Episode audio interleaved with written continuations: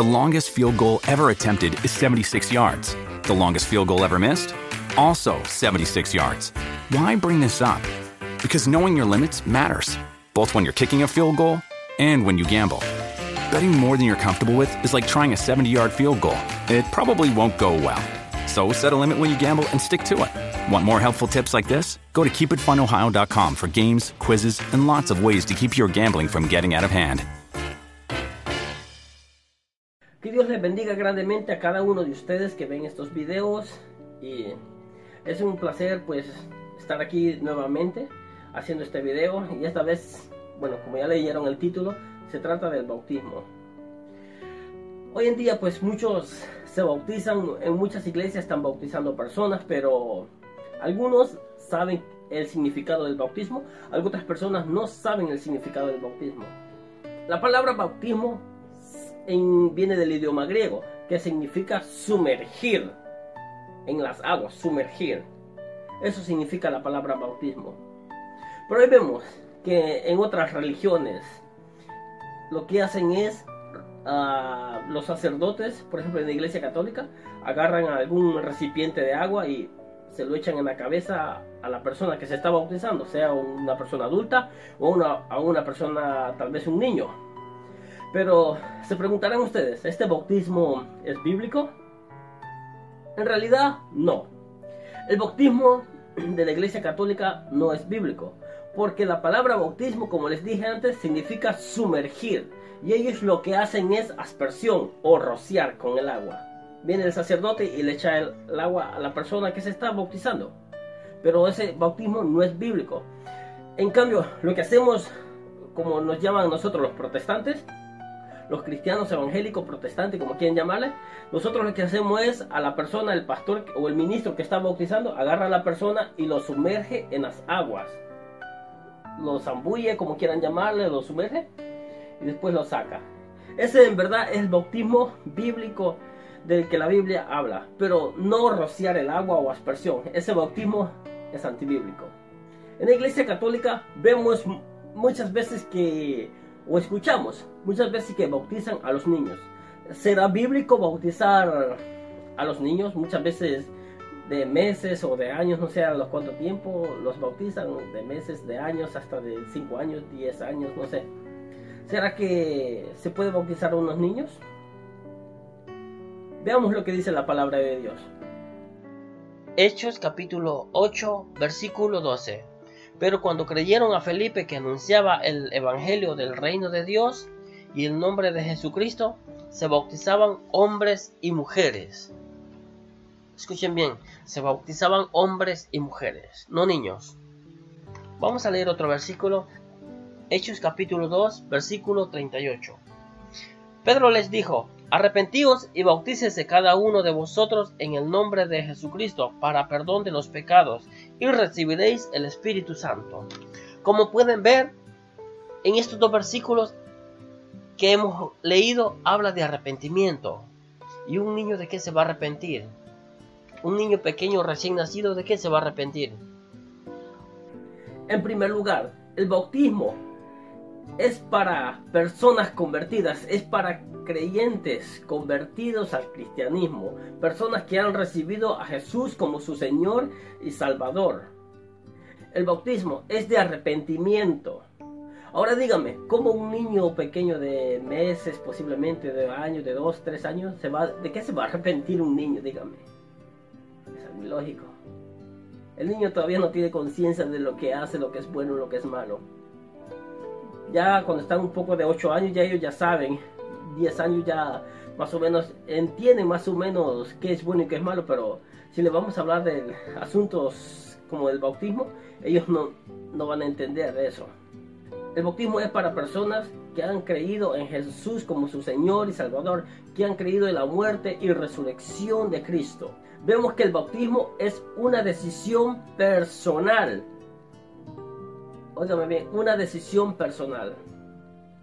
Cada uno, cada cristiano que se ha convertido al cristianismo, debe tomar la decisión cuando esté preparado.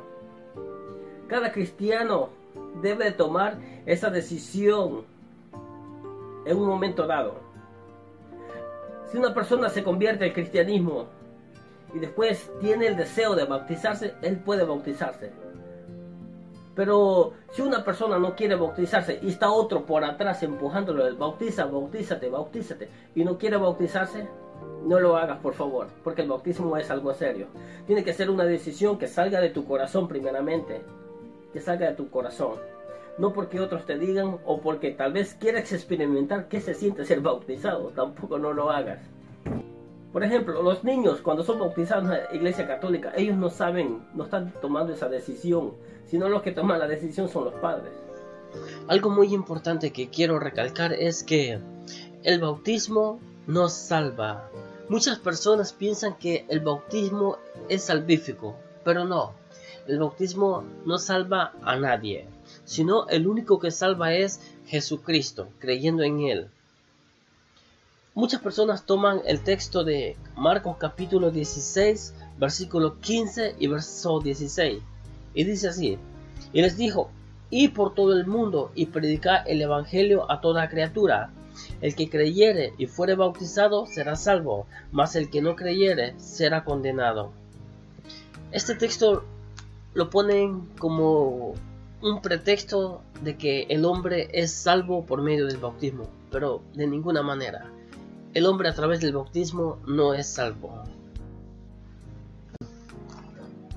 Por esta razón, los católicos también bautizan a los niños porque dicen que si un niño llega a morir, ya que es bautizado, ese niño va directamente al cielo, es salvo, pero están totalmente erróneos.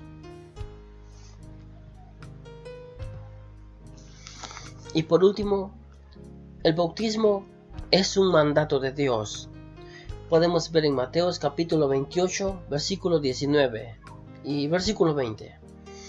Por tanto, id y haced discípulos a todas las naciones, bautizándolos en el nombre del Padre, del Hijo y del Espíritu Santo, enseñándole que guarden todas las cosas que os he mandado. He aquí yo estoy con vosotros todos los días hasta el fin del mundo. Voy a contar un poco, me voy a meter un poco de historia, tal vez muchos no saben esto, o, algo otros saben, que han estudiado historia del cristianismo. Bueno, ustedes saben que el, cristianismo en los años por lo menos 100, 200, 300 se había mezclado con el paganismo y de ahí surgió la iglesia católica. Luego aquello se fue perdiendo. Entonces la Iglesia Católica implementó su propio bautismo, rociando a las personas así, a, los niños, bautizando niños, adultos, lo que sea. Bueno, no lo que sea, sino a personas. Entonces, ¿qué pasó? Ellos implementaron ese bautismo. Luego, con el transcurso de los años, vino Martín Lutero, hizo la reforma, etcétera, etcétera. Vino Calvino, Zwinglio, John Wesley y muchas personas más.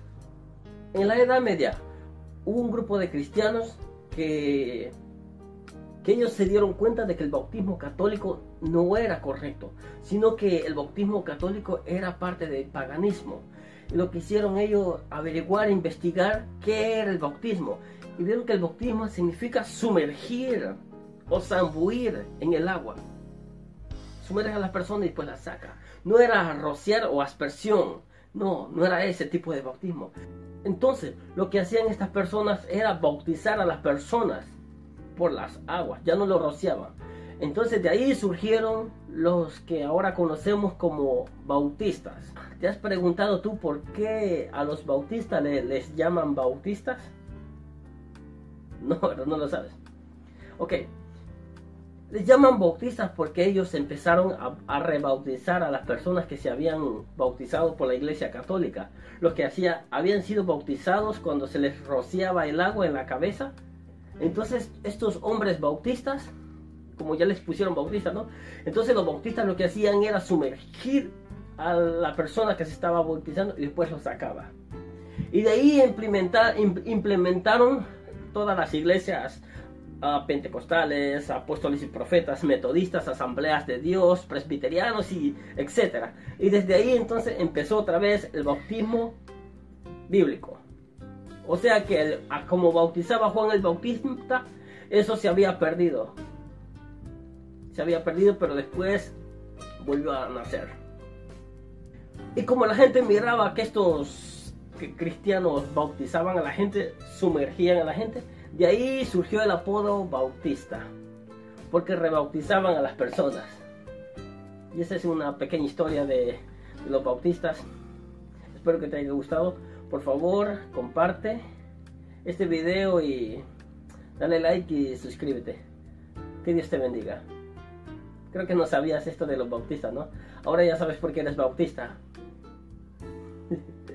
que Dios te bendiga.